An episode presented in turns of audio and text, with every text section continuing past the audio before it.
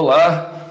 Hoje a gente tem mais um Falando de Música aqui, mais uma vez com um convidado especialíssimo. A gente tem trazido pessoas aqui realmente que têm, têm acrescentado muito né, é, a informação sobre música de, de forma geral e muito especificamente sobre violão e guitarra, que são muitos convidados aqui de violão e guitarra. E hoje a gente tem um cara aqui que realmente esse.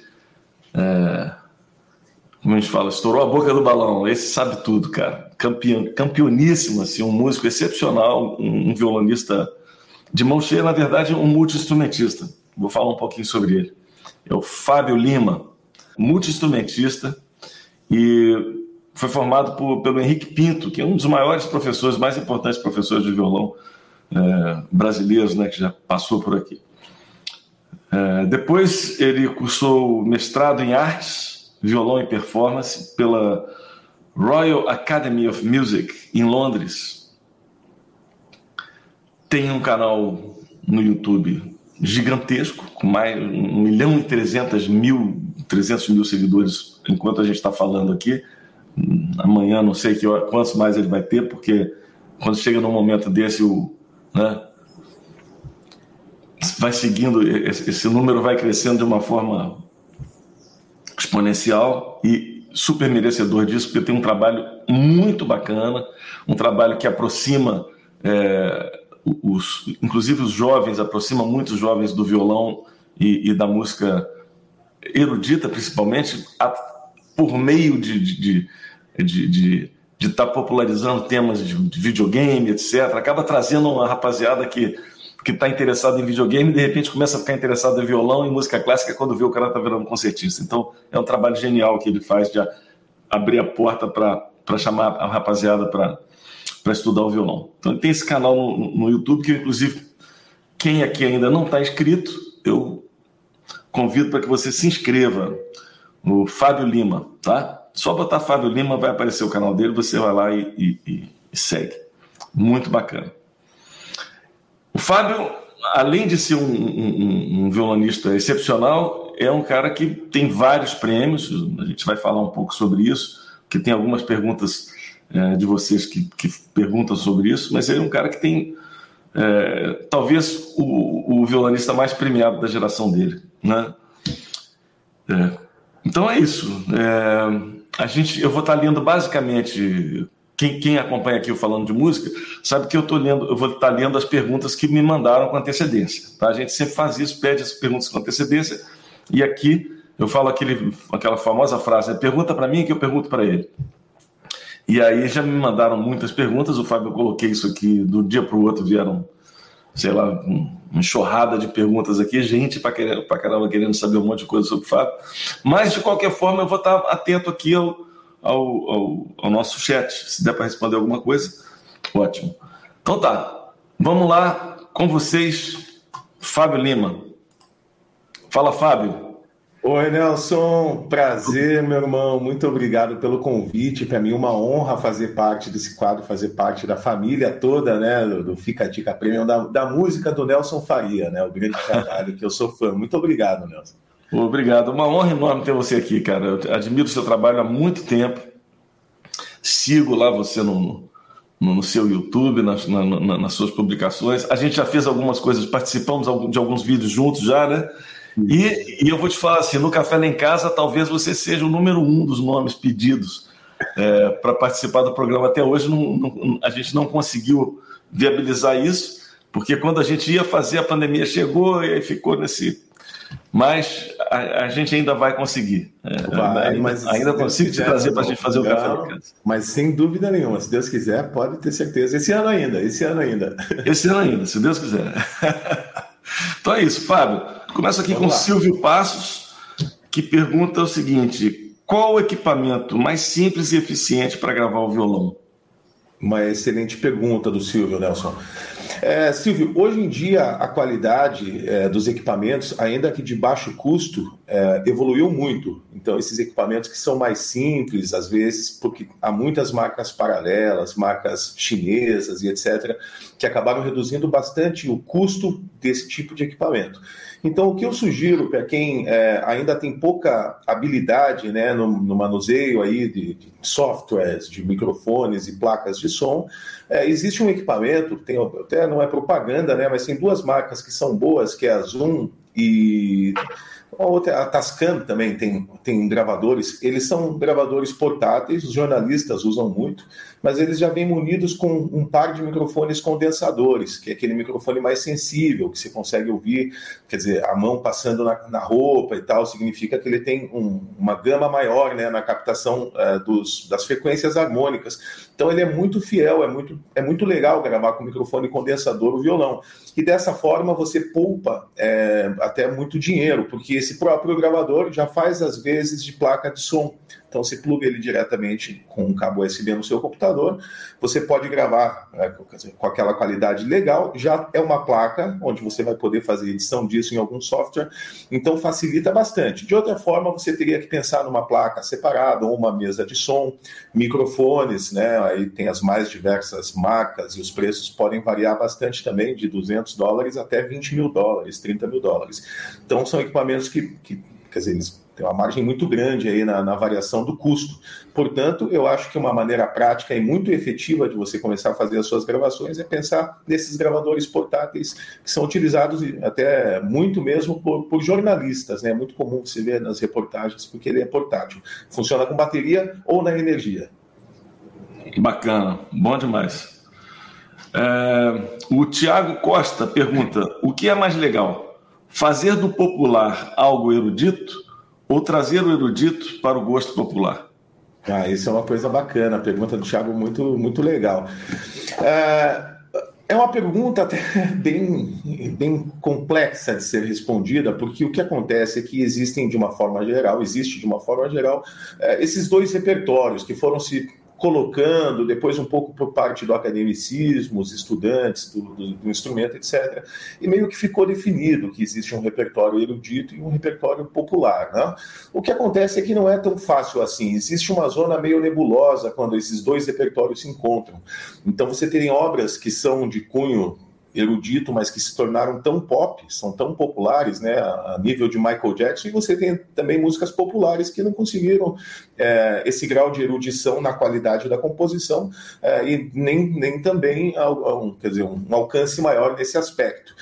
Mas a gente pode citar aqui, veja lá, por exemplo, a Baquianinha do Paulinho Nogueira, aquela mais conhecida dele. Né? Essa é uma música que permeia muito é, os centros acadêmicos. Você vê pessoal da faculdade tocando, vê estudantes do conservatório, e é uma música, teoricamente, de um cunho mais popular. Afinal de contas, o Paulinho Nogueira era um excelente violonista solo, fabuloso, sou muito fã do trabalho dele, mas ele também tinha um excelente trabalho de músicas com, com letra, né? de, de criação de, de, acompanhamentos, etc., além do trabalho como professor que ele desenvolvia.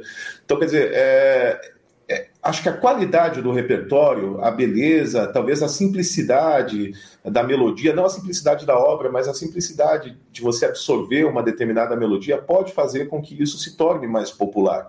O trabalho, na verdade, ele, ele é mais pensado nesse aspecto. Eu acho que Uh, o que acontece é que o violão ele tem grandes compositores, especialmente falando sobre o violão, né? excelentes compositores que vêm desse meio erudito, não acadêmico, porque é de uma época que nem existia isso ainda, né? mas uma série de grandes violonistas e compositores que fizeram um trabalho fabuloso né, com o instrumento. A gente pode até citar o Tárrega. Mas, é, de repente, o primeiro contato com esse tipo de trabalho, de Fernando Sor, de Giuliani, de Aguado, de Tárrega, ele pode ser um pouco é, desconfortável para a pessoa que está habituada com uma música mais objetiva, com uma música que não tem ralentando, com uma música que não tem uma diferença muito grande nas dinâmicas, uma melodia mais digerível e tudo isso. Então, eu acho que esse trabalho de você buscar obras, é, mesmo dentro de, de, temas de filme, tem compositores fabulosos como John Williams, é, o Zimmer, tem, quer dizer, tem uma série de grandes compositores para cinema, tem uma série de grandes compositores para as trilhas sonoras de videogame, Barry Leite, é, Koji Kondo, quer dizer, são os caras aí que trabalharam nas obras mais famosas, né, dos jogos mais famosos, dos videogames mais famosos da humanidade. Mas dentro disso tem um conteúdo muito rico, às vezes até é, de cunho orquestral, é, com bastante erudição na sua composição. Tem um jogo Castlevania que tem uma trilha totalmente baseada na música barroca. Então tem obras que você escuta lá e se confunde facilmente com alguma coisa daquele período de verdade. É, significa que acho que a escolha do repertório é, aquele clássico que é um pouco mais popular, ele ajuda no sentido de você conseguir popularizar coisas que ainda não são tão famosas. Mas eu acho que é só o tempo que vai poder, de fato, é, mostrar para a gente se, se a música clássica tradicional um dia vai poder ser pop, se aquele repertório mais moderno, né, de dissonâncias, um dia vai fazer parte de um, de um gosto mais popular. Essa é uma questão realmente bem complexa. Mas o que vale aqui é o raciocínio entre dois repertórios e uma zona nebulosa, uma zona neutra, que é justamente quando esses dois dois repertórios se encontram. Então você tem ali obras que transitam tanto no, na música erudita quanto na música popular. É. Fábio, eu quero pegar uma carona nessa pergunta dele, porque eu, eu acho o, o, esse trabalho que você faz, é, quando você pegou a, que, a, questão das músicas dos, dos jogos, né, dos videogames, e, e, colocou isso no violão, eu acho que se atraiu muita gente por conta disso. Né? É, muita gente passou a ter interesse pelo violão é, gente que tinha só interesse pelo videogame passou a ter interesse pelo violão também por conta, por conta disso. Inclusive, eu, eu vi um, um, um, vídeo outro dia no YouTube de um cara é, falando, falando sobre você, sobre o seu trabalho, um cara que mora na Itália tal, e falando que ele tem um, um aluno lá que é um cara que entrou para a área da música por sua causa, inclusive para a área da música clássica, né, para a música erudita. E ele, e ele enaltecendo o seu trabalho, falou: pô, que bacana esse, esse trabalho que o Fábio faz, porque é, eu sou testemunha disso. Eu tenho hoje em dia um, um aluno, né, ele é, é, professor, eu tenho hoje em dia um aluno que está assim, indo muito bem, é, sendo muito bem sucedido, é, um aluno que está já trabalhando no repertório avançado tal, e esse cara não tinha interesse pelo violão, e ele criou interesse do violão a partir dos vídeos que, você, que o Fábio Lima fez, né, que você fez é, com músicas de videogame, cara. Então eu achei isso, assim, essa ideia fantástica, né? porque você trouxe a rapaziada, Bom, vem para cá, vamos, vamos ouvir. Ah, não, é, é, aí, é, isso tem muito assim entre também o, o, o, o, o rock e o jazz, por exemplo. Como é que você traz o pessoal que está ouvindo o rock and roll só para conhecer um pouco do jazz? Aí tem aquelas músicas que são fusion, aí os caras, ó, oh, isso aqui eu achei bacana tal. Dali a pouco o cara tá ouvindo Coltrane e achando maravilhoso. é. Exatamente, né? Você tem uma frase que eu gosto, eu uso bastante, eu acho assim. Não é uma frase minha, eu não lembro, eu adaptei ela né, para a minha realidade, mas é mais ou menos assim: é, no, no mercado do violão, ou na, na, vida violonística, é muito importante você conhecer o Fernando Sor, o trabalho do Segovia, o trabalho do Targa, o trabalho do Giuliani e tantos outros. Né? A gente pode até voltar, o próprio Johann Sebastian Bach compôs para Laúde, John Dowland um pouco antes dele. Então você tem um trabalho há muito tempo, desde muito tempo sendo realizado para esse instrumento. E a pergunta que fica é sempre assim: todo estudante de violão precisa conhecer isso, todo estudante de violão precisa tocar Ponce, todo estudante de violão precisa tocar Tedesco, precisa conhecer jo Joaquim Rodrigo. Mas será que é por aqui que a gente começa ou é aqui que a gente vai chegar? Uhum. Esse Exatamente. é o principal ponto. Então, se você tem um ponto de partida, a ideia de fazer isso aí foi, é porque realmente gosto. Eu jogo videogame, gosto de, dessas peças que eu toco, é, por conta da minha, das minhas lembranças de infância. É, assim, de maneira geral, meu repertório é sempre baseado no meu gosto pessoal, né? São coisas que eu gosto de verdade, não é uma ideia por fazer e simplesmente tentar vender aquilo, não é, não é com esse intuito. Então, é, quando eu comecei a preparar essas peças e gostei dos resultados, assim, teve, claro, uma, uma o lado acadêmico que desmereceu, não gostou e tal, né, de alguma forma lá eles criticaram e etc. Mas por outro lado, teve um número, um sem número de pessoas que que, que, buscou mais informação a respeito do violão. Então criou-se uma ponte. Né? Isso funciona como uma ponte. Você toca um tema do Mário, que é um tema super bonito, é legal de ouvir, é divertido, a pessoa já abre um sorriso na hora. Quando você ouve, parece uma coisa simples. Quando você vai tentar tocar, você vê que é um negócio muito complexo. Aí você fala: não, pô, quero tocar isso, é meu sonho, mas primeiro, calma, primeiro vamos fazer esses exercícios aqui do aguardo, vamos dar uma olhadinha aqui, aprender a ler música. E de repente o cara, eu tenho alunos, Nelson, que nunca tinham tido contato com o instrumento, que hoje já estão saindo da faculdade, é, hoje eles já estão se preparando para concursos, já ganharam alguns prêmios em alguns concursos Muito aí. Bem. Quer dizer, gente que vem realmente do nada, que nunca tinha tido um contato com o instrumento e que daqui a pouco vai ser bacharel, né? Já está saindo da faculdade daqui a um ano, é. coisa assim. Isso, isso, é muito legal, cara. Eu, eu, eu fiz o um café lá em casa com o Ed Mota. Grande e a gente estava falando sobre a questão de, de gosto, né? Porque, de alguma forma, veio, veio um papo assim, falando, não, mas por, é, é, que o gosto da, assim. É, que, que, alguma coisa em relação a uma música que talvez seja um pouco elitista, porque não sei o que. Aí ele, o, o Ed falou, cara, gosto é uma coisa que a gente aprende. Gosto se aprende. Gosto não é uma coisa que você nasce, ah, eu gosto disso, não gosto daquilo. É uma coisa que a gente aprende. Aí ele deu um exemplo que eu achei genial. Ele falou: Nelson, se você pegar há 15, 20 anos atrás e falasse para um brasileiro, cara, vamos ali no restaurante comer um peixe cru, as pessoas iam vomitar. As pessoas falam, de jeito nenhum. Hoje em dia, as pessoas adoram comer peixe cru. Eles aprenderam. É um gosto Exatamente. que a pessoa aprendeu. Né? É. Aprendeu que, pô, comer sushi é bacana. Mas se você pega 20 anos atrás, não era assim. As pessoas falavam, como é que é comer, comer peixe tá cru? Não, né? não tem nada a ver com a minha realidade isso, né? Mas se aprendeu. Então se aprende. E eu, eu acho que na música é a mesma coisa, né? Se a pessoa, às vezes, ela está ouvindo um, um, determinado tipo de música e ela está avessa a um outro tipo de música que tenha, talvez porque seja uma música um pouco com, com, com que tenha mais notas, não notas musicais, mas igual notas num, num, café, você vai tomar um café. Ah, tem mais notas de. Tem umas notas aqui de amêndoa. às vezes. É, Ou quando você vai tomar um vinho que tem vários sabores diferentes para você sentir. Algumas músicas, elas, elas são um pouco mais. É, não são tão óbvias. Né? Uhum. Elas vão pedir de você uma audição um pouco mais atenta para você conseguir perceber todas as nuances, conseguir curtir as coisas e tal. E isso é uma coisa que a gente pode ensinar e as pessoas aprendem. Né? Sem dúvida, é uma das matérias, né? Da, da, da, Exatamente. Então, quando eu, eu vendo o teu canal, ouvindo o seu trabalho, eu falo, cara, ele está fazendo exatamente um trabalho de ensinar o cara. Fala, tá ouvindo isso aqui? Olha que bacana isso aqui. Tá vendo? Tem um nível de complexidade aqui que talvez você não percebeu. Tal. E dali a pouco o cara começa a se encantar por aquilo. Eu acho Acho genial esse trabalho que você faz, mesmo. É, pegando até uma, um, ponto nisso, Nelson, tem uma coisa que é bem legal, por exemplo, o, o, aquela, o teminha que, que toca no celular de todo mundo, que todo é. mundo conhece. E que na verdade é uma obra do Francisco Tárrega.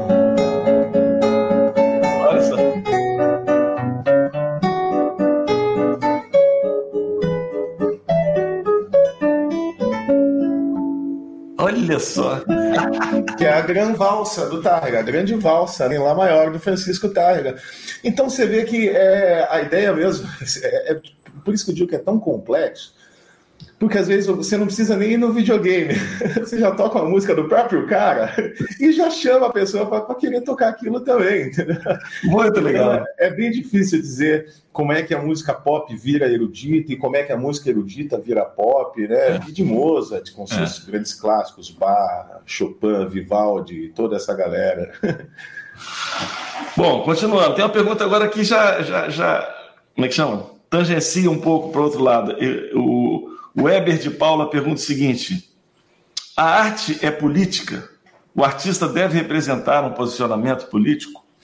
É uma pergunta legal. Eu acho que não, Weber. Eu acho que a arte nunca deve se envolver com a política. É, em termos, eu acho que depende muito do ser, né? Do indivíduo. Então tem pessoas que têm no seu, no seu próprio eu aquela força, aquela vontade de tentar mudar tudo. Às vezes, não só é, de uma maneira através, quer dizer, não só através da, daquela música bonita, mas também com palavras que possam levar a algum lugar. Você tem o próprio Renato Russo, o qual eu sou muito fã, e que tinha uma. É porque quando a gente fala político, remete a essa ideia de partidos, e não tem nada disso. É, não, é a, a É feita, exatamente. A ideia é sempre a partir. A política é feita em tudo que a gente. a cada momento, né? A cada, a cada hora da vida a gente faz política na relação com os amigos, com as pessoas, com a família, né? Então é, isso é uma coisa que tem que ser colocada aqui.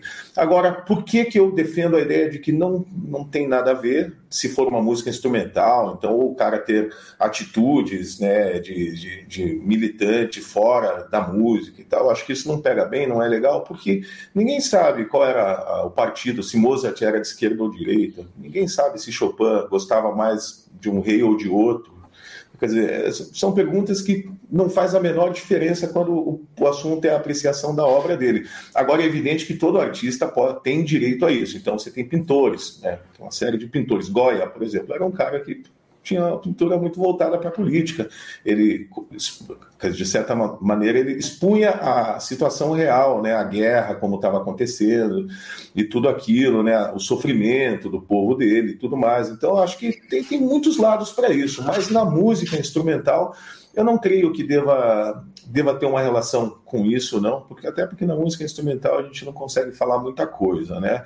E é importante lembrar que esses caras também, que tinham essa às vezes uma frente que lidava um pouco mais com essa situação, vinham de países que eram os países da Europa lá, eles realmente passaram por guerras, passaram por devastações, é uma realidade bastante diferente da nossa aqui, que é uma briga de politicagem entre, entre partidos e políticos preferidos, né? Então eu acho que a música instrumental deve se manter fazendo o trabalho instrumental, a opinião do, daquele compositor ou daquele músico é, com relação à política, cabe a ele decidir se ele quer compartilhar ou não. Bacana. Vamos lá. Tem, tiveram assim dezenas de perguntas com o mesmo tópico aqui, que foi rotina de estudos. Excelente. Você tem alguma rotina Uh, eu não sei se eles estão perguntando sobre a minha rotina ou se eles gostariam de uma sugestão a respeito de rotina de estudo, né? Eu acho que, é, é, bom, tem, tem várias aqui. Tem umas que falam, qual, tem algumas perguntas que falam qual a, a, a, rotina de estudos dele, por exemplo, o Erasmo Guedes está perguntando isso. O uhum. Ezequiel já fala, rotina de estudos. Né? Outros falam, pode dar uma sugestão de rotina de estudos, quer dizer. Uhum. Então é meio que no âmbito geral. A você pode falar um pouquinho do que você faz e se você tem alguma sugestão para as pessoas. Claro, claro. É, até posso começar pela parte da sugestão, porque eu acredito que essa, essa parte seja mais interessante até para quem está ouvindo. E eu gosto de dividir isso em porcentagem, dado que eu não sei o tempo disponível para cada um de estudo diário, ou até mesmo o nível em que está as obras que está estudando e tudo isso. Então é muito relativo, é muito individual. Mas o que eu sempre digo é que, num primeiro momento, especialmente naqueles primeiros anos de estudo, é importante a gente formar repertório. Então, eu costumo dizer que você deve aplicar ali 60%, 70% do seu tempo em repertório, manutenção e aquisição de novo repertório. E deixar a parte da técnica pura ali pelos seus 30, 20 até 40% desse tempo disponível diário. O mais importante é o estudo diário. É, é muito importante isso. Ainda que você tenha uma hora só por dia, às vezes um pouco menos, é muito melhor você fazer todos os dias uma horinha, 40 minutos, do que você deixar para pegar no, no, no, instrumento no sábado e ficar três, quatro horas lá. Não, não vai resolver. Então, é, o mais importante é isso, e essa divisão por conta do repertório. É claro que precisa de um professor, tem que ter orientações, é muito difícil de maneira autodidata, é você não cair nas armadilhas, né? Porque qualquer coisinha errada que você faça, às vezes é uma digitação uma coisa boba, o dedo 1 um que era para ser o 3, mas aquilo vai te atrapalhar infinitamente depois. Às vezes a mão direita repetiu um dedo, não poderia ter repetido. Então, quando você está tocando uma coisa mais lenta, mais simples, tudo, você pode tocar com um dedo só, um de cada mão, e às vezes sai. Mas quando o repertório começa a aumentar é, gradativamente no nível é, de, de, qualidade, de, de, qualidade não, mas de dificuldade técnica, né, da qualidade da dificuldade técnica, você tem então esse empecilho, esses vícios que ficaram lá, e você tem que voltar e refazer tudo aquilo. E um dos grandes problemas é justamente você repetir o erro por muito tempo, porque você acaba assimilando e depois para você se desvencilhar daquilo, você vai precisar repetir o mesmo número de vezes que você fez e mais um pouco ainda, só para esquecer, né? Só para você começar de novo da forma certa. Largar o vício, largar o vício. Só para largar o vício. Então, é, o que é importante é isso, ficar atento a isso e formar um repertório que tenha, busque ajuda de um professor ou tente encontrar de alguma forma um repertório que se utilize das técnicas que você tem é, alguma deficiência. Então, o ligado não funciona bem, procure estudar mais peças que vão ter o ligado, para você não precisar ficar fazendo a técnica isolada e pura. Assim, você faz a técnica aplicada, você estuda as técnicas dentro de um repertório. No meu caso, eu toco violão faz muito tempo, eu toco violão já tem é fazer 30 anos daqui a pouco, né? 27 anos de, de, só com violão. Já tocava outros instrumentos antes. E ao longo da minha vida eu também fui passando por diversos instrumentos. Então isso, a minha rotina hoje ela é bem diferente do que ela era no início. A minha rotina no início com violão era violão, eu não largava para nada. Eu ia para a escola, levava o violão, uh, precisava ir na igreja no domingo, meus pais levavam, levava o violão. Uh, com o tempo passei a tocar com, com a banda da igreja, quer dizer, era uma coisa, ia visitar minha avó, levava o violão, então ficava, às vezes eu nem entrava na sala de aula, ia para a escola e saía pelo lado, né, entrava uma porta, saía pela outra, com o violão passava o dia inteiro estudando. Então era uma coisa que eu amava, amo fazer, mas naquela época era uma coisa, estava descobrindo a magia, né, descobrindo o trabalho do Dilermando, do Paulinho Nogueira, então para mim era uma coisa muito legal, eu tinha 12 anos, 13, era uma coisa muito divertida, e eu não via o tempo passar. Então eu imagino que eu fazia um número realmente muito grande de horas ali. Depois a minha vida foi mudando, eu comecei a, a trabalhar, né? tocava constante duas, três vezes por semana, tinha as bandas, depois tive bandas com compromissos em TV, outras gravamos discos e outras coisas, enfim. É, isso fez com que eu me voltasse para outros instrumentos, mas mantivesse aquela rotina de violão, de duas, três horas por dia. Aí, quando eu cheguei nos meus vinte e poucos anos, quando eu fui para São Paulo fazer faculdade com o Henrique, foi o momento em que eu me dediquei, é, larguei tudo de novo e fiquei mais com o violão. E aí, nessa época, era 10, 12 horas por dia, todos os dias. É, eu gostava mesmo de, de cumprir, né, com não só com as obrigações da universidade, mas trazer muita coisa nova. Então, nas, nas minhas aulas de música de câmara, por exemplo, eu mesmo escrevia os arranjos para quem ia tocar junto, violino, flauta, violão, tal. Eu nunca buscava as coisas já prontas, né? Tem vários vídeos, inclusive, com grandes amigos e parceiros ali daquele período. O Lucas Peteado é um deles. Então, a gente toca algumas coisas de Piazzolla, de Scarlatti, sonatas que eu transcrevi, né? Para duo de violão, fazia os arranjos lá e tudo. Então, eu, eu, eu quer dizer, usava todo o tempo, o dia todo, e, e continuava trabalhando, né? Continuava tocando. Então, a música, ela, a minha rotina é sempre de muita música todos os dias quando eu fui para Londres, então aumentou ainda mais, porque a, a, minha vontade de sempre mostrar mais trabalho lá para os professores era enorme. Então, além de um, de um, conteúdo muito grande que era exigido, eu sempre buscava conhecer mais. Durante o período que eu estive lá, eu preferi conhecer compositores ingleses, é, conhecer um pouco mais sobre a história da música que estava sendo escrita naquele momento. Tem nomes como Robert Gerhardt, é, William Walton, tem uma série de nomes aí que fazem um trabalho um pouco mais contemporâneo, mas que é muito legal, muito bonito. É, aproveitei para é, me especializar ou pelo menos tentar né, conhecer um pouco mais nesse aspecto, mas o número de horas também era excessivo. Quando eu voltei para o Brasil e os trabalhos com o YouTube começaram, ah, aí parece que o trabalho de violão ficou ainda maior. Porque aí eu buscava sempre estar muito bem preparado tecnicamente para poder escolher com tranquilidade o repertório que eu ia executar, né? E como no, no, vocês sabem, a minha forma de fazer as gravações, a minha maneira de fazer é, é eu ligo lá e sento e gravo. Não, não tem edição, não tem aqueles trabalhos mirabolantes de estúdio, de fazer esse tipo de coisa. É, aliás, o meu canal foi por muitos anos só com uma câmera e o próprio áudio da câmera. Era uma câmera simples, dava rec, sentava, cortava só o começo, enquanto eu ia até o sofá e a hora que eu desligava. É, então, isso, é, quer dizer, esse preparo que eu gosto de, de, ter, né, ele vem muito dessa questão é, dos concursos né, que eu participei, das provas dentro das universidades, do sem número de concertos que eu fiz né, pelas séries de, de violão aí ao redor do, do, Brasil, antes mesmo de qualquer, antes mesmo de ir para Londres, antes mesmo de eu sair daqui do Brasil, que foi em 2010.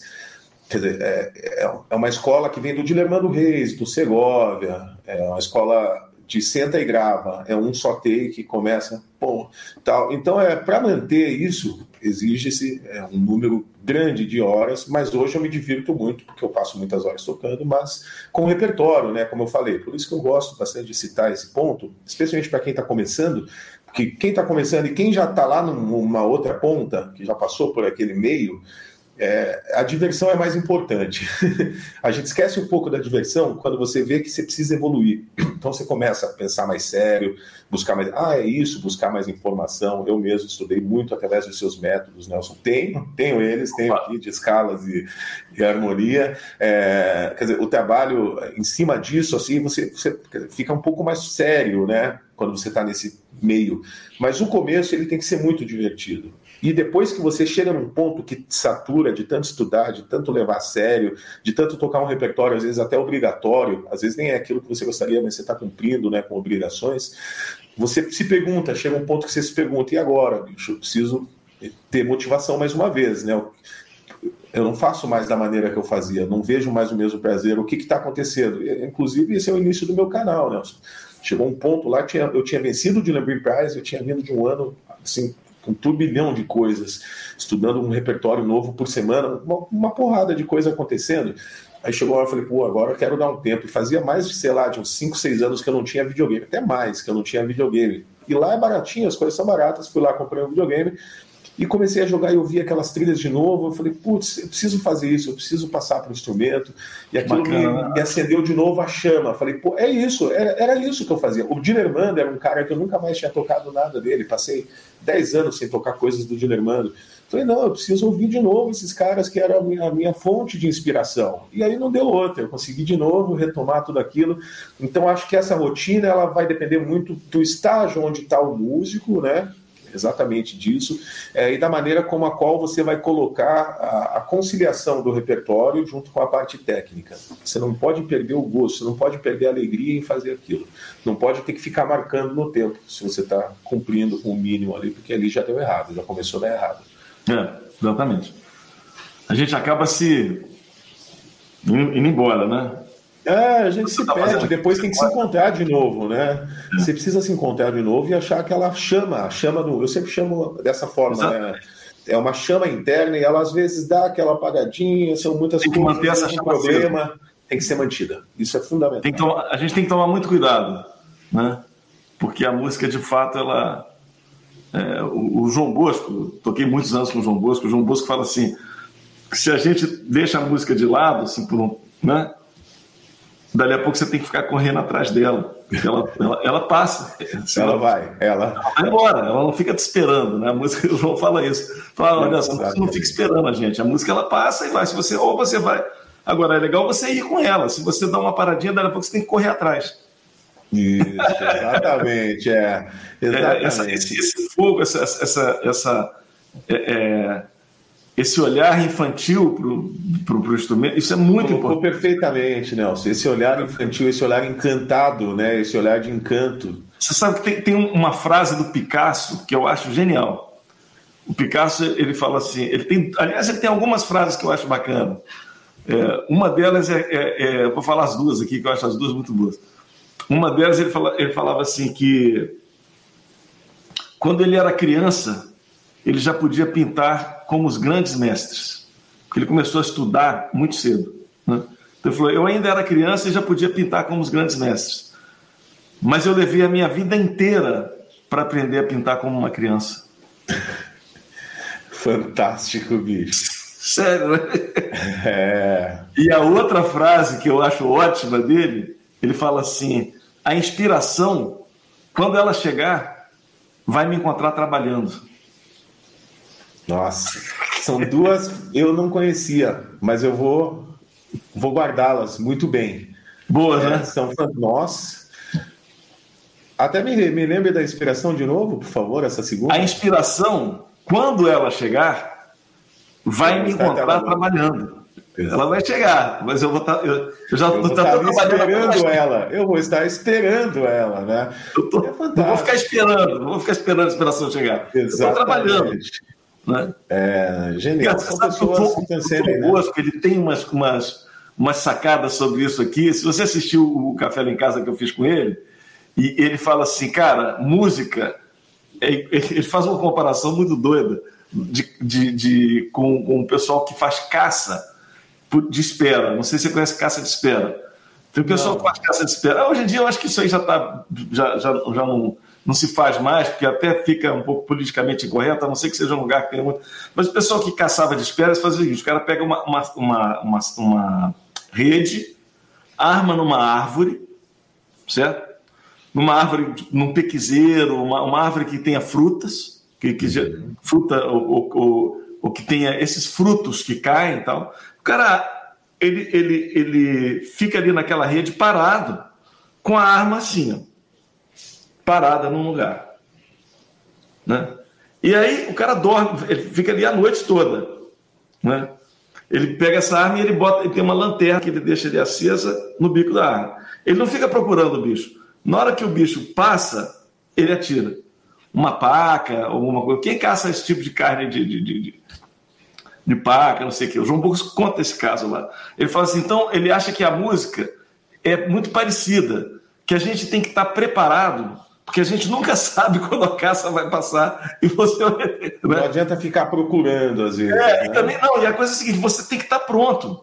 Porque se aparece um, um, uma situação para você tocar aqui agora, e você, ih, cara, peraí, que ainda tem que botar o cartucho, ainda tem que. Não, não vai dar tempo. Você é. tem que estar preparado. Né? Exatamente. É, a, a, a, a famosa história né, do trem que passa e você pode pegar ou não. Vai Exatamente. depender do preparo. É a mesma história, né? Eu, eu, eu o bonde. É, eu costumo dizer muito assim que é, é, a sorte é o encontro da oportunidade com o preparo. É, é isso que ele estava falando da caça. Né? O cara teve sorte, conseguiu caçar o, o bicho ali, né? Ou, ou, ou, você, ou o cara fala, pô, o Fábio Lima teve sorte, ou o Nelson teve sorte, eu não sei quem teve sorte.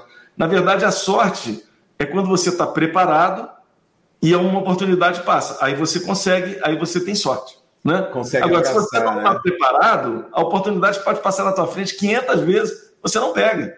Exatamente, exatamente. É, o preparo ele é fundamental, né? O preparo ele é fundamental em qualquer coisa que a gente vai fazer nessa vida. E isso faz parte de uma rotina diária de estudos. Você tem que estar tá tendo uma rotina. É a razão pela qual eu acho que todos os dias é muito, é muito mais importante do que muitas horas num dia por semana. Exatamente. Eu, a gente concorda 100% disso. Eu sei de falar isso, professor. Cara, se você só tem 15 minutos por dia, faz 15 minutos por dia, mas, mas faz todo dia. Todo dia. Sabe? Se mantém ali na árvore, igual o João Bosco. Isso, exatamente. É, isso é fundamental. É. Vamos lá. O Álvaro de Castro pergunta: como você escolhe seus violões? Ah, legal. Eu tenho aqui alguns instrumentos, Álvaro. É, eles são diferentes, porque são combinações de madeiras diferentes. Então, assim, é óbvio que tem uma coisa que é um pouco mais padrão. Você tem o violão de pinho e o violão de cedro. Então, em geral, no violão de pinho, jacarandá é baiano. Em geral, no violão de cedro, jacarandá é indiano. Eu tenho algumas combinações que são diferentes, que às vezes levam o jacarandá indiano com cedro, às vezes leva o pinho com o jacarandá é, indiano, no caso, né, e o, e o cedro com o baiano, desculpe, e também alguns instrumentos que são é, dessa construção nova, o double top, né, tem uma parceria, um grande amigo, um grande luthier, que é o Samuel Carvalho, então ele faz violões para mim, ele volte e envia algum instrumento aqui para eu conhecer experimentar, então tenho também tocado com alguns violões que tem tampo duplo, é, nesse caso, é, com uma madeira de cada qualidade, né? Uma de pinho e uma de cedro. Aí o outro instrumento é o oposto. Coladas. Elas têm um pequeno espaço. Elas têm na construção, Nelson, tem um pequeno espacinho que é para elas vibrarem. Ah, o instrumento double top ele gera um volume enorme, assim, um volume maior do que o tradicional. É, mesmo um instrumento novo, que acabou de ser construído. Assim. E, e esse formato que ele está fazendo agora, claro que é baseado já em outros construtores, mas ele tem as suas adaptações que tornam aquilo bem particular. Mas essa ideia das duas madeiras serem diferentes é, gera um resultado muito legal. Tem um deles que até está lá embaixo, senão até ia mostrar para vocês. Até tem muita coisa gravada né, no canal com ele, porque ele tem um som, parece muito o som de violão tradicional. Ele é pinho por fora, só que ele tem uma, uma uma, um tampo de cedro por dentro. Então isso Olha. dá uma projeção, um volume e ao mesmo tempo aquela doçura do cedro. Ele também é mais doce do que o teto. Então ele é um pinho muito doce com muita projeção e é um instrumento fabuloso. Agora o que acontece? O repertório é que define. Não sou eu que escolho o violão, é o repertório. Então, é, claro, de acordo com o meu ouvido, o meu gosto. Não sou eu que escolho, é de acordo com o meu gosto. É, Peças para teclas, por exemplo, piano. Eu gosto muito do violão de cedro. Eu acho que os violões de cedro eles correspondem bem, eles têm é, um pouco mais de, de né? dura um pouco mais as notas, é, são notas mais pronunciadas, lembra mais um piano mesmo, enquanto que o violão de pinho ele parece é um som de violão. Eu gosto mais daquele discurso ao longo do braço, menos cordas soltas, é, especialmente para repertório é, brasileiro, repertório espanhol, ele funciona muito bem. Então eu vou escolho primeiro vejo se vai ser pinho ou cedro ou uma combinação, né, o que vai funcionar melhor, e depois eu vejo qual é o instrumento que vai entregar uma resposta melhor para aquilo. Para isso eu sento aqui, coloco o microfone e gravo a peça. Depois pego outro violão, gravo. Aí eu ouço e a partir disso é, eu faço a escolha. Em alguns momentos fica mais fácil, em alguns momentos, quando eu vou gravar um repertório mais tradicional do violão espanhol, eu dou preferência para um conterrâneo aí do Nelson, que é o Sérgio Abreu, um dos maiores nomes do violão e também é. luthiers, né? Então é um violão que eu gosto muito, é um violão que eu, quando eu vou tocar música brasileira, música mais antiga, né, nacional aqui, ou a música espanhola tradicional, do violão clássico, ele cai muito bem, porque é um violão que foi feito para isso, né? Inclusive tem uma curiosidade legal aqui, porque o Sérgio quando fez esse, esse violão, ele abriu, né? É um, um, era um Hauser que ele tinha, né? Então ele abriu um instrumento caríssimo, tal. Não lembro se era um Hauser ou um Ramires, um dos dois, é um grande instrumento de centenas de milhares de dólares, violão caríssimo. Uh, na época nem tanto, mas também eram caros, né? 30 mil dólares, 40 mil dólares, uma coisa assim, lá naquela época, nos 70. Ele abriu porque não existiam microcâmeras para ele poder investigar e entender como funcionava né, a planta do violão, e a partir daquilo ele construiu a dele. Ele enviou é, para um, um luthier na Espanha, é, que amigo dele e tal. Esse cara construiu um instrumento, ele era o Dylan Bree era amigo dele, visitou o ateliê e viu o violão lá, esse violão do Sérgio, e tocou e falou: "Porra, gostei demais porque o Sérgio fez um aqui, enviou a planta para ele, falou: "Faz um aí, porque eu quero que você mande para cá para eu comparar, para ver como é que vai ficar e tal". E o Dylan Bree não deixou ele pegar esse violão, ele tem que fazer outro pro Sérgio. Porque, pasmem, esse é o violão principal do Dylan Breen. Muito embora ele tenha tido Hauser original, Ramires original, esse foi o violão que ele mais utilizou né, em gravações, em concertos. Olha que bacana. Ele gostava muito. É. Eu tive bacana. a oportunidade de, de, de, conversar com ele sobre isso também. E ele me explicou que realmente é um violão que ele não emprestava para ninguém. Que ele empresta o Hauser, que ele empresta o Ramires, que é de valor inestimável, mas esse violão ele não emprestava para ninguém. E é um violão com a mesma planta aqui do Sérgio, né? Então, para você ver é, como os caras aqui fazem um trabalho fabuloso, não é de é, hoje. A gente tem notícias incríveis aqui no Brasil. Incríveis, incríveis. O Sérgio Samuel, é, esse instrumento que você usa também, o, o, construtor do seu violão, Nelson, que você até eu, tenho, eu tenho Arantes, eu tenho alguns, né? Eu tenho o João Nunes. Ah, foi o João Nunes, isso, que você tem o Antônio assim. Pádua. Antônio é, Pádua. É, tem ah, o João Nunes ele tem o um nome já bem, bem estabelecido né, no é, mercado. É. E São aí, violões excelentes. Eu tenho o Rogério também, que é aí do Rio, né? Tem o Rogério, o Rogério é daí. ah, sim, o Rogério é ótimo. Foi assistente então, do Sérgio. Esse violão aqui, cara, você estava falando, negócio de violão. Esse violão aqui, ó, é do Otto Vovinkel. Isso aqui, isso esse aqui é um luthier, é um luthier é, lá da, de Amsterdã, ah. holandês. Mas ele, ele faz esse violão aos moldes de um violão. Inclusive, ele tem esse pickguard aqui, ó. Não dá para ver direito. Né? Eu consigo perceber, que é para. É, violão aos moldes, aos moldes do, do, Ele tem uma, uma, ressonância incrível, cara, aos moldes do violão flamenco, né? Uhum. Tem também essa mão bem dobrada, tá vendo? Essa mão aqui bem articulada. Inclinada, né? Uhum. inclinada diferente. Violão bonito, e dá para ver que é flamenco pela madeira lateral, né? É, é, ele é todo, ele é todo branco, né? Todo... Uhum, uhum. Então, para você ver, né, como tem gente que, é, que faz um trabalho fantástico aqui no Brasil. E agora, recentemente também, é, novos construtores estão aparecendo, né? Tem uma série de pessoas aí que estão fazendo trabalho. É lógico que demanda tempo para elas um violão é complicado. Você pega um violão aqui, às vezes daqui a três anos ele dá problema. E a gente sabe quem é um grande luthier, por exemplo, esse Sérgio Abreu que eu tenho aqui, ele é de 98, 1998. Eu tenho um Ramires, um José Ramires aqui, que é de 82. você pega o violão, não tem um único problema de estrutura, nem vai apresentar, né? São é. instrumentos que. Então, quer dizer, às vezes o cara também faz um negócio legal, passa um, dois anos, pá, descola tampo, racha fundo. Então, é o tempo, demanda tempo. Não dá para colocar a mão no fogo é, por um trabalho que às vezes é um pouco recente nesse aspecto. É, tem questões, às vezes, é, Fábio, não sei se você já passou por isso, mas você foi morar na Inglaterra, lá tem um clima bastante difícil, né? É, eu morei na Suécia por oito anos é, e, e, fiz muitas turnês na Europa tal. E eu lembro que, também nos Estados Unidos, eu lembro que eu tive. Porque tem, tem alguns violões de, de, de fábrica que são muito bons também. Né? Uhum. É, a própria Giannini, durante uma época, fez os violões muito bons. Né? É, é hoje, a, a, hoje a Tajima está com aquela série Café. Eu tenho, tenho aqui um café que é, um, que é um violão bem bacana. Você vê que é um violão bem acabado, que tem uma sonoridade. Acabamento bonito, bem construído, né? Bem construído. São instrumentos de fábrica, mas que são instrumentos muito bem construídos, né? Uhum. É, e, e às vezes independe um pouco do instrumento, mas, por exemplo, eu tive dois, dois instrumentos quebrados, dois violões meus quebrados, o, o, por causa de clima. Quebrados sozinhos, quebraram uhum. dentro do estojo, parado. É, e os dois eu, eu vi a hora que quebrou, porque os dois, um, na verdade, um estava em cima da mesa, eu estava em Nova York, num frio danado em Nova York, a, a gente usando calefação. Era um violão Giannini que eu, que eu tenho até hoje, mas hoje em dia eu não uso mais, porque ele quebrou, ele ficou, ele ficou não afina mais. É, né? muda.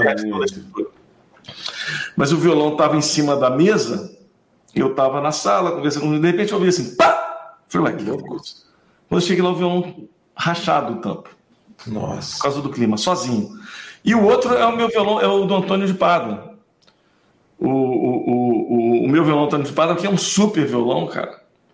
É, eu, na Suécia, também dentro de casa, ele, esse estava dentro do estojo e eu ouvi o barulho e também fui lá e falei, que, pô, será que tive o mesmo problema de novo? Porque aí eu, eu mantinha o umidificador, mantinha um monte de coisa para não dar esse problema. tomar mais cuidado, quebrou, né? Mesmo. quebrou igual, mesma coisa no tempo. Quebrou igual. Quebrou, na, na verdade, esse quebrou o fundo, o fundo inteiro, assim, aonde, aonde as, as duas metades da madeira encontram, ele quebrou ali uhum. e quebrou da, do, do.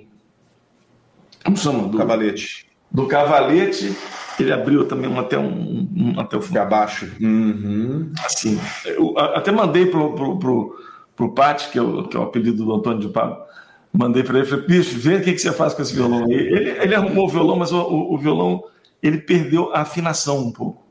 Hum, é que nesse caso é, tem, tem, que, tem que tirar o tampo, fazer um novo tampo. É um novo violão, né? Às vezes é você usa só o braço, a escala e a, e, a, e a, lateral ali, provavelmente é o que daria É complicado. E eu, eu tenho usado muito o violão do, do Hugo Arantes, que é um, que é um super luthier também, é, que inclusive está fazendo um, um para mim agora, um modelo especial, Nelson Faria, tal, não sei o que, bem, bem legal. Que bacana, Nelson. É, então, eu já, eu já, claro, claro, até ia falar rapidamente que eu já peguei, assim, né, climas muito diferentes, né? E o violão que eu sempre carregava para sempre abaixo era o Abreu, o violão que eu estava levando para tudo quanto é canto. Então, já, já peguei a área, assim, com umidade baixíssima em Brasília, é, já fui, é, já toquei, já tive que fazer aquecimento ou fui tocar na praça, em Amsterdã, por exemplo, lá com menos 12. Então era um instrumento que eu levava para tudo quanto é lugar. Graças a Deus nunca aconteceu nada com ele, mas é absolutamente comum isso. isso é, é. absolutamente comum. É madeira. A madeira ela sente. Ela trabalha, assim, né? É, aqui eu tô às vezes dando uma aula tal, abro ali a porta para dar uma ventilada, o é. violão já desafina inteiro numa mudança mínima. É, incrível. Você vai vai fazer uma apresentação, você está esperando com o violão tal. Agora entra, a hora que você entra no lugar já é outra temperatura e você tem que afinar tudo de novo. Não... Então ele é muito sensível, né? Aí quando você tem essas mudanças tão radicais, às vezes pega menos 15, menos 20 negativo, né? Menos 20 é negativo. Às vezes pega uma temperatura baixíssima. Aí naquele mesmo, naquele, naquela mesma turnê, naquela mesma sessão, você vai para um outro lugar onde cai num lugar de 40 graus. 35. Eu acho assim, os luthiers, até eu tenho vontade de bater um papo aqui com alguns luthiers também para para saber essas coisas, mas os luthiers devem ser, porque normalmente essas, essas madeiras elas, eles colocam em fornos, colocam em. Né, para madeira secar Isso. completamente tal. Mas às vezes tem uma coisinha ou outra que a madeira ainda trabalha bastante, é complicado. É, tudo pode apresentar um defeito, né? É, vamos, vamos, seguir aqui. Tem uma pergunta que eu achei interessante. É, sobre, eu, eu, não sei se ele está afirmando uma coisa que eu não sei. É, se você tem, você tem ouvido absoluto? Tenho. Tem. Então, ele pergunta o seguinte: como você desenvolveu uma precisão tão. Quem foi o André Araújo perguntou? Uma, uma, uma, uma, uma tamanha precisão no seu ouvido absoluto, conseguindo identificar até as diferenças é, de poucos hertz. É, não sei se isso é verdade, se não é, mas fala um pouquinho sobre é, isso. Sim, é uma pergunta legal, uma pergunta boa. Na verdade, o que acontece é que você tem no ouvido absoluto a simples capacidade de identificar notas. Toca uma nota no piano, você sabe que nota é, você bate num copo e se soar ali, você vai ter essa, essa identificação imediata. É, quando a gente fala em hertz, hoje, esse padrão de 440 que foi estabelecido, tem que lembrar que isso foi algo estabelecido pelo Léo Fender, né? Foi especialmente por conta é, da exportação das guitarras dele especialmente para a Ásia, Ásia e Europa. Então a Ásia registrava muito. Vocês devem lembrar que nos anos 70, 60, 80 haviam muitos shows made in Japan, era muito comum. Toda grande banda tinha que ter um made in Japan. É, não só no rock, mas acho que no jazz, é, uhum. no erudito, no violão clássico, é qualquer área, porque eles tinham tecnologia de ponta para fazer as gravações e tudo. Então, é, como esse mercado foi expandindo lá, esse 440 meio que ficou padrão, mas isso não é um padrão. Quando você escuta disco do Dilermando Reis, você vê que ele não segue padrão algum. Tem vezes que o violão afinado lá em 455, 460 quase. Tem vezes que o lá tem 422, 428. Eu não tenho a capacidade de um computador de acusar exatamente, mas é que as notas, elas dentro de um padrão, elas seguem uma frequência. Essa frequência, inclusive, é estudada dentro da faculdade. E não é nada difícil de você encontrar uma tabela no Google, que é onde mostra essa sequência, partindo de onde você quiser, pensando em lá como 432, pensando em lá como 428, pensando em lá como, como acho que deve ter, ter algumas tabelas que você pode configurar esse lá de referência. Uhum. Então, é, o ouvido absoluto, eu não sei, eu nunca, eu nunca ouvi falar de gente que desenvolveu através de prática. Eu, não, eu já conheci várias pessoas que têm. É, também não. Sala, colegas de sala. É, assim, é, é só o músico que sabe que tem, mas tenho certeza que tem um monte de gente que nem trabalha com música e que tem essa habilidade. Sim, é eu, eu, já conheci, eu já conheci, Fábio. Ah, é? Que não era músico? Isso eu nunca conheci. É, eu conheci um desenhista que não era músico, mas ele, ele vinha de família de músicos, o pai dele era baixista, uhum. e ele nunca se interessou pela música de fato, mas ele tinha ouvido absoluto, ele é desenhista, mas ele sabia as notas, dó, ré, mi, faz. Reconhece as notas, claro. É, claro. Ele, ele, trabalhava, quando eu dava aula na escola do Young Guest, aqui no Rio, ele teve uma época que ele trabalhou ali na, na, na secretaria do, do Ian. E ele é um, é um, super desenhista e acabou indo morar no Japão para trabalhar com desenhos de cartoons, essas coisas. E ele, e eu lembro que ele tinha ouvido absoluto, a gente brincava, às vezes no meio da aula eu batia assim, tocava um si bemol, que nota é essa aqui? Ele falava si bemol. Mas ele não era músico. Não era é, músico. Então, tem isso, é. Na, na, sala de aula da minha época de faculdade, e até mesmo de mestrado, tive alguns colegas que também tinham. Então, é, o professor colocava a galera separada, né? Ele já sabia quem. Então, já botava na frente, colocava os alunos ali que tinham essa, essa facilidade adiante, né? Para não. a galera poder estudar também sem ficar recebendo cola. então, essa parte. Mas, assim, o que eu sempre falo para todo mundo, falo, isso não resolve. Para você ser um bom músico, você tem que ter o desenvolvimento do seu ouvido relativo. Exatamente. O movimento ele é muito complexo. Ainda bem, né? Porque eu não tenho ouvido absoluto, eu estaria frito. É, porque não faz sentido você ouvir uma nota e dizer qual é, isso não vai te resolver em absolutamente. Só como eu já falei, a não ser numa aula de percepção, na prova de percepção. Né?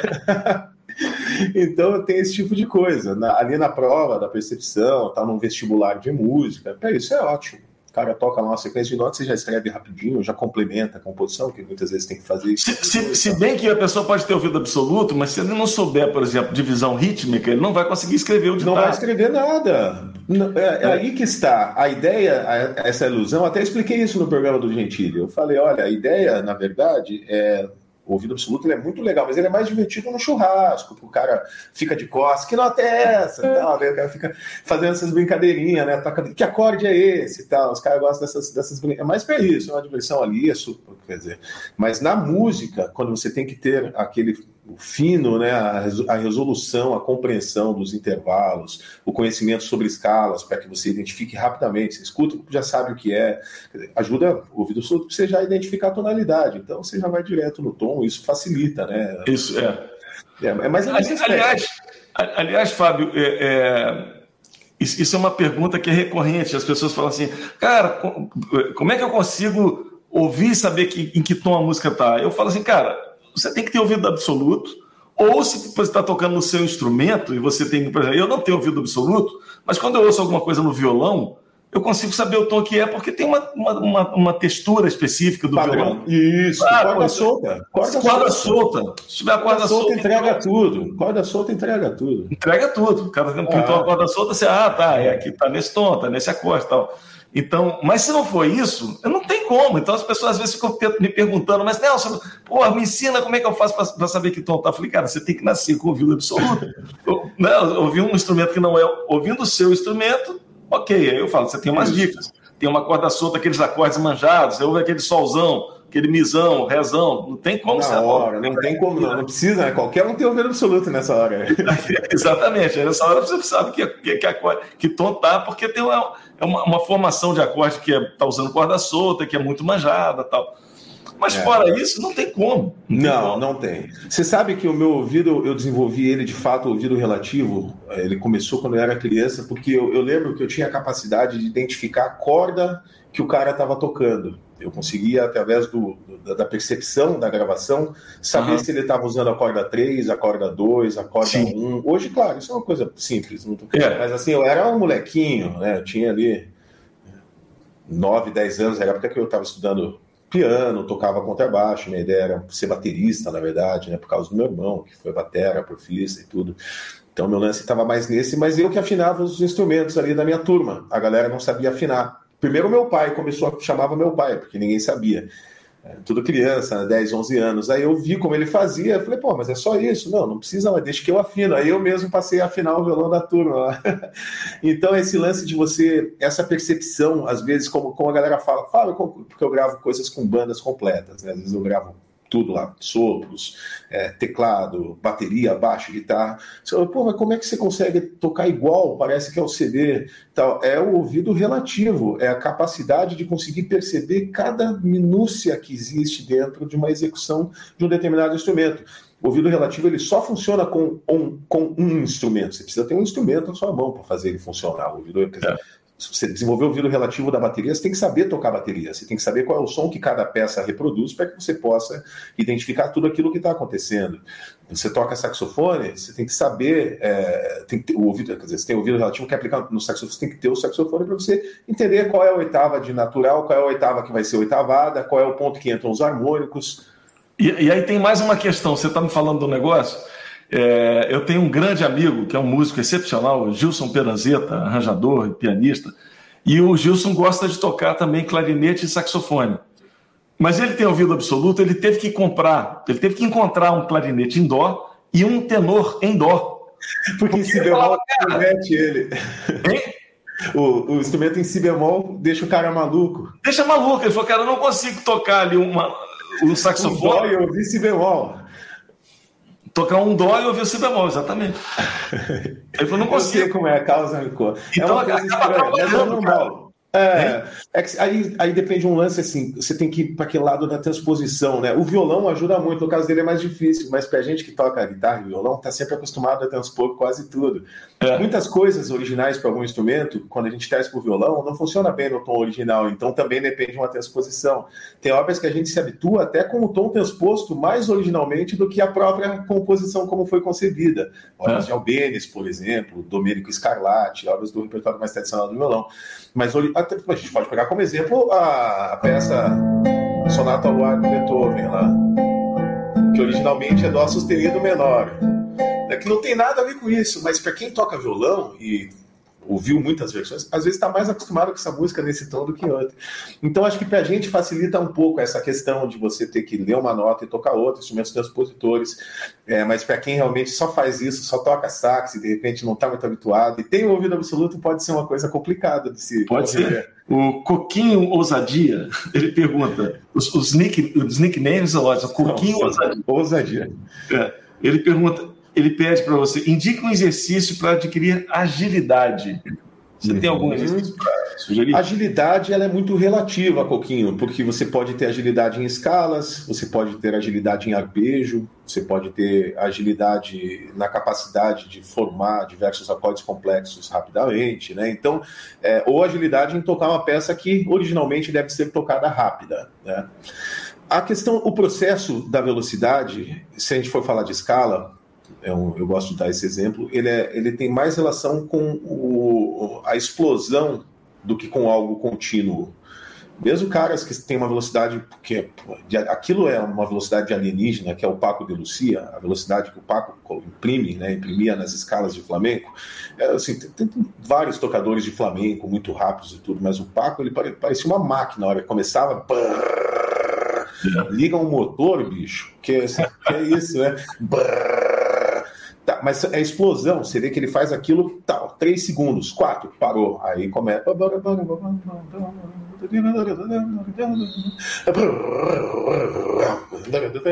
Então, o lance da velocidade eu sempre indico que seja estudado em explosão. Então, ao invés de você pegar uma escala completa, vamos supor, e, e tentar tocar ela completa é, de uma forma rápida, né? Você tem que estudar com e sem apoio, com apoio apoio.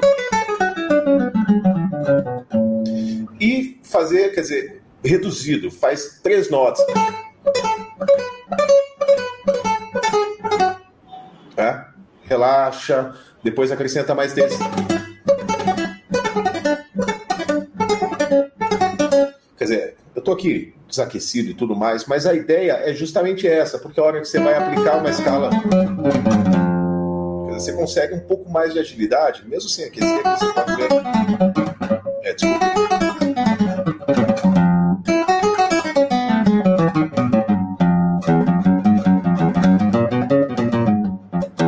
Quer dizer, essa ideia da explosão.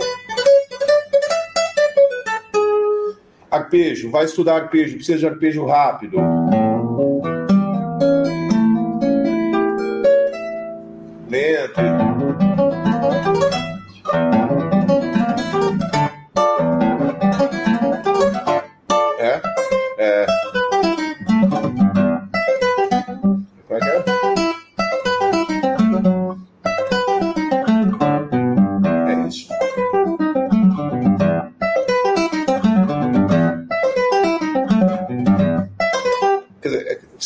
Fazendo isso aqui infinitamente,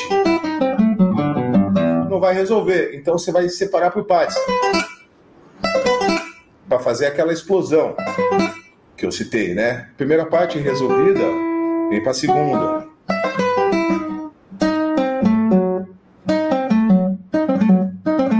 E aí relaxamento, porque depois num contexto geral você consegue o resultado. A mesma coisa. Res, respira, né? resolve só isso, tal. Resolvido, depois aplica com velocidade e explosão.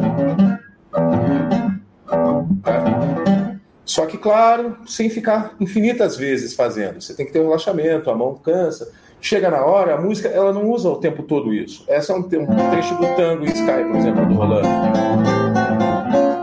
ela tá toda tranquila aqui. Bem leve. Aí apareceu a beijo, aí saiu, entendeu? O resto volta, o resto tá, o resto tá tudo tranquilo aqui. A mesma coisa vai se dar aqui pro resto, você vai perceber.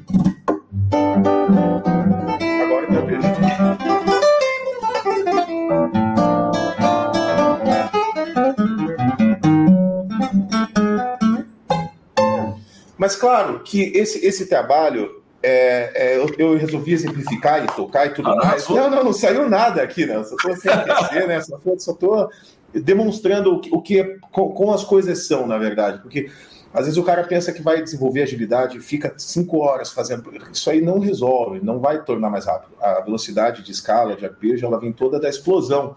Então, fazendo essas separações, é, eu exemplifiquei com a música justamente para ficar claro que que não é o tempo todo, né? Você pode, inclusive, depois ouvir esse exemplo que eu dei do Paco lá, né? Você, eu digo todos vocês que estão assistindo, buscar esses exemplos do Paco tocando, vocês vão ver que a metralhadorinha dele liga de quando em quando, mas não é um negócio do começo ao fim. É justamente por conta disso, né?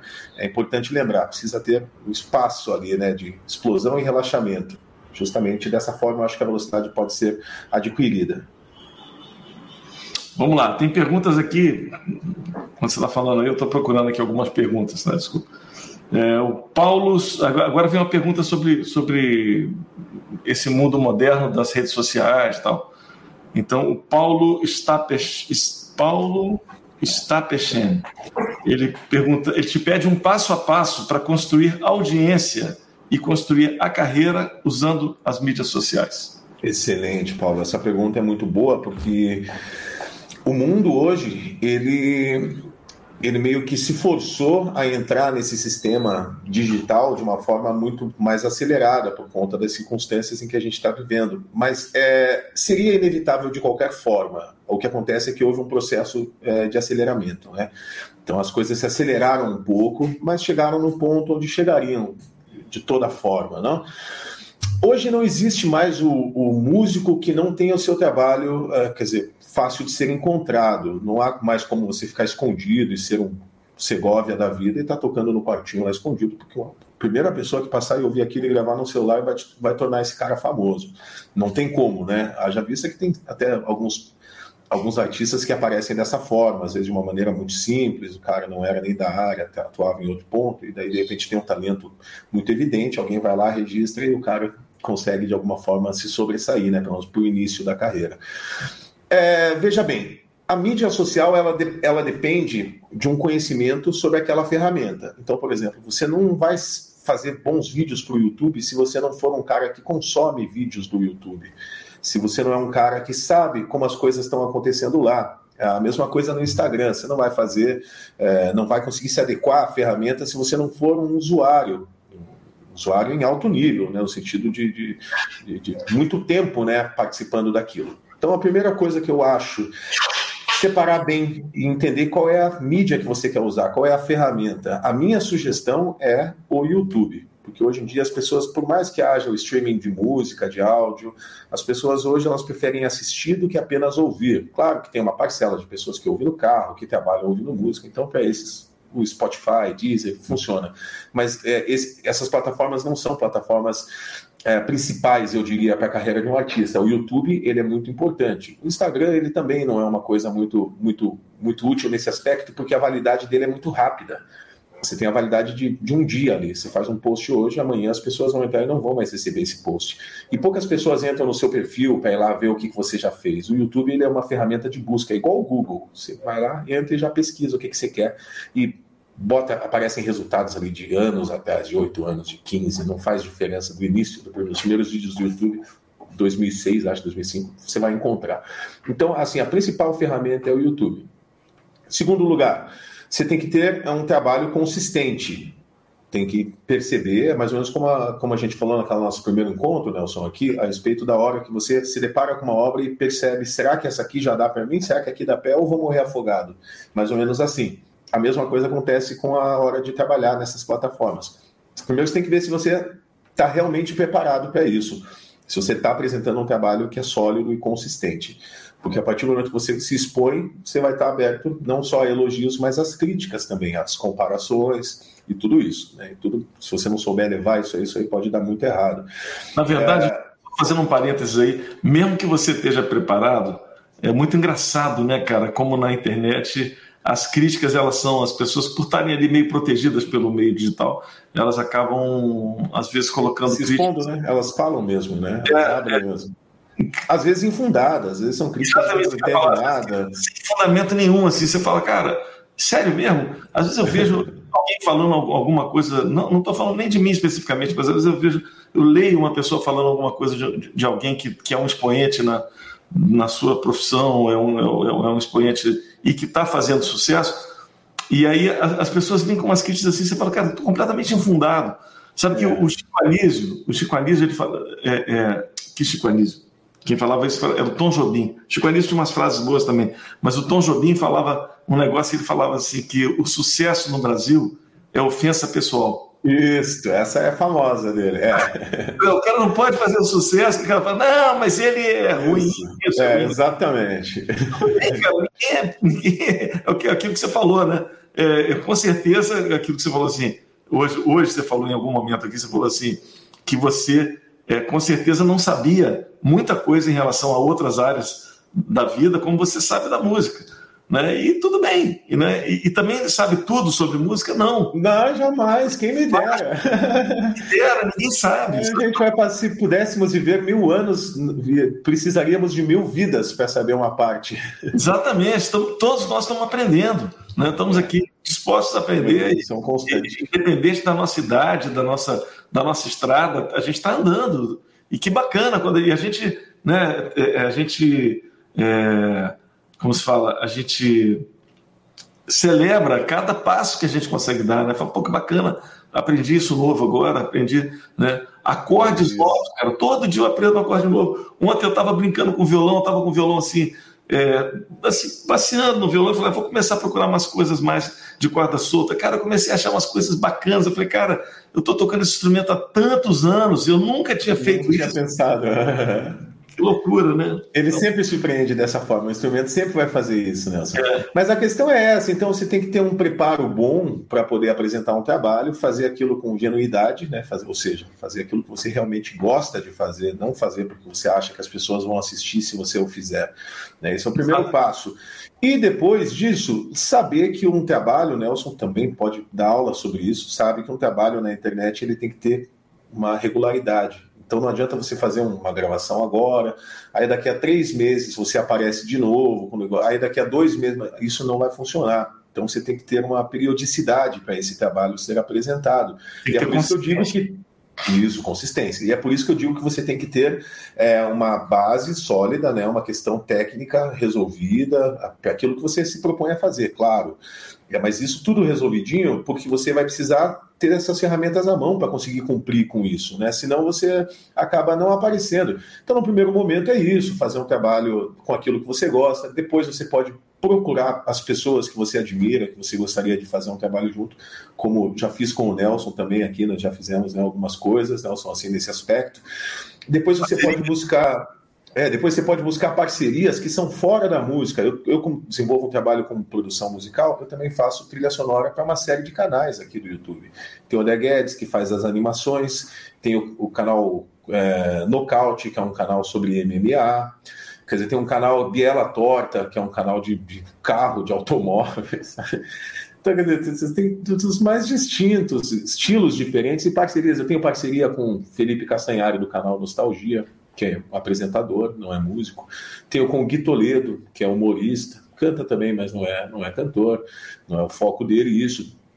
Tenho parceria com cantores de outras áreas, o Rafa do Chimarruts, por exemplo, cantor de reggae, tem o Rafa do o Machado, que é do Iron Maiden. Então você vê que vai de um canto para o outro, você vai do, do reggae para o heavy metal, você vai da música clássica para o tango tradicional argentino.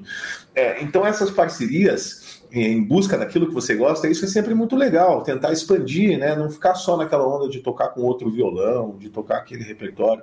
E, e assim, ah, tem que ser inovador, você tem que trazer, tem que trazer um novo material, um novo repertório, talvez uma coisa que você goste, que nunca ninguém tocou ainda no violão, talvez algumas coisas que muita gente toca, mas faz tempo que alguém não faz. Quer dizer, você tem que buscar essas áreas de atuação. Às vezes você pode ser um cara especializado só no violão brasileiro, como eu conheço pessoas que fazem isso, são especializadas no sete cordas e assim por diante. Então, quer dizer, mas isso tem que ser feito com uma genuidade, como eu falei, tem que ser com a verdade, tem que ser aquilo que você gosta de fazer. Mas o trabalho ele é consistente, ele é permanente, ele é a cada segundo, ele não pode parar. Quando a gente pensa que vai trabalhar, vai fazer um negócio na internet, vai ser assim, é uma pura diversão, é o contrário, porque ali são os momentos de exposição apenas de um trabalho que é muito complexo feito anteriormente, né? Quando eu, por exemplo, quando eu gravo um vídeo musical, uh, eu demonstro ali três, quatro minutos de uma coisa que eu passei 400 horas fazendo por detrás daquilo, né? Então, preparou, resolveu, tá, agora vamos lá. Às vezes é menos, às vezes são só 40 horas, já tá bom para gravar, mas tem coisas que precisa de mais, tem coisas que 40 horas não dá nem para começar, dependendo do, do, que, do que a gente está falando aqui, né? Então, é mais ou menos por aí. Bacana. Will Musicart, ele pergunta qual música ou exercício foi mais definitivo para o seu avanço no, no, no, nos estudos do violão? Você acha que aquela música que foi.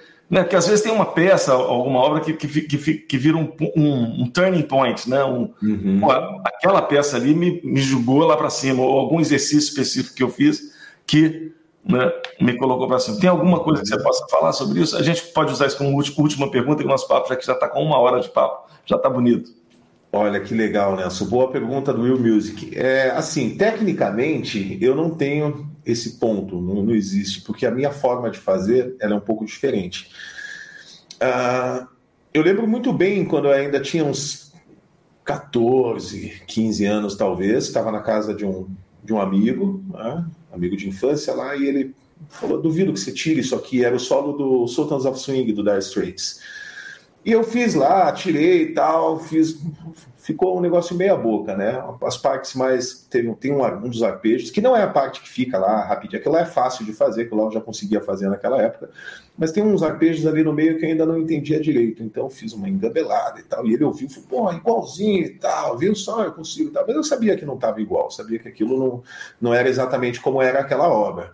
É, e aí, enfim, eu esqueci aquilo, deixei de lado e continuei estudando, evoluindo, buscando outras ferramentas né, técnicas e um tempo depois eu voltei para estudar aquela peça, para dar uma, deixa eu dar uma conferida agora nisso. E daí, para minha surpresa, aquilo saiu, porque eu não tinha mais aquele problema, eu já conhecia aquele, aquele arpejo tradicional em pentatônica, que é uma coisa bem básica, mas eu não tinha conhecimento disso no momento.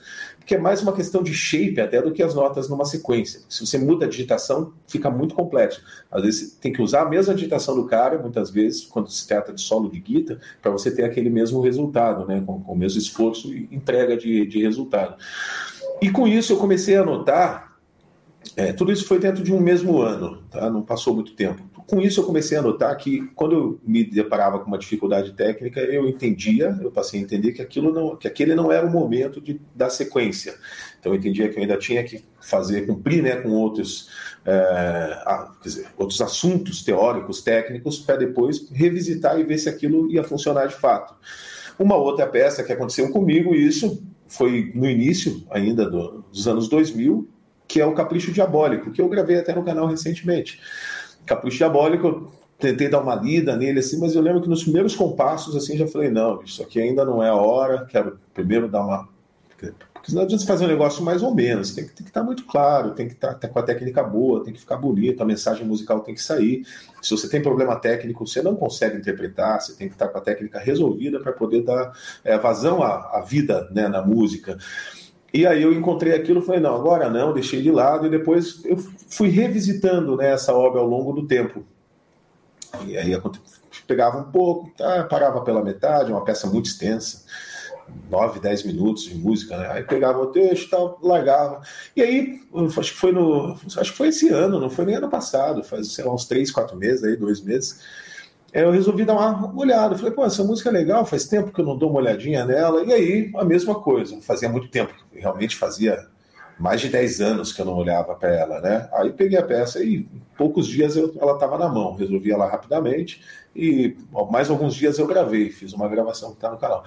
Então o que acontece é que eu sempre identifiquei peças é, que me colocavam no verdadeiro lugar. Quer dizer, isso aqui não é para você ainda. Você ainda tem que fazer uma série de outras coisas para depois é, pensar em fazer isso. Eu acho que isso me ajudou bastante, porque eu nunca lidei com frustração dessa forma. Né? Eu chego, pô, isso aqui não fica bom, então deixa eu escolher algo que vai ficar bom.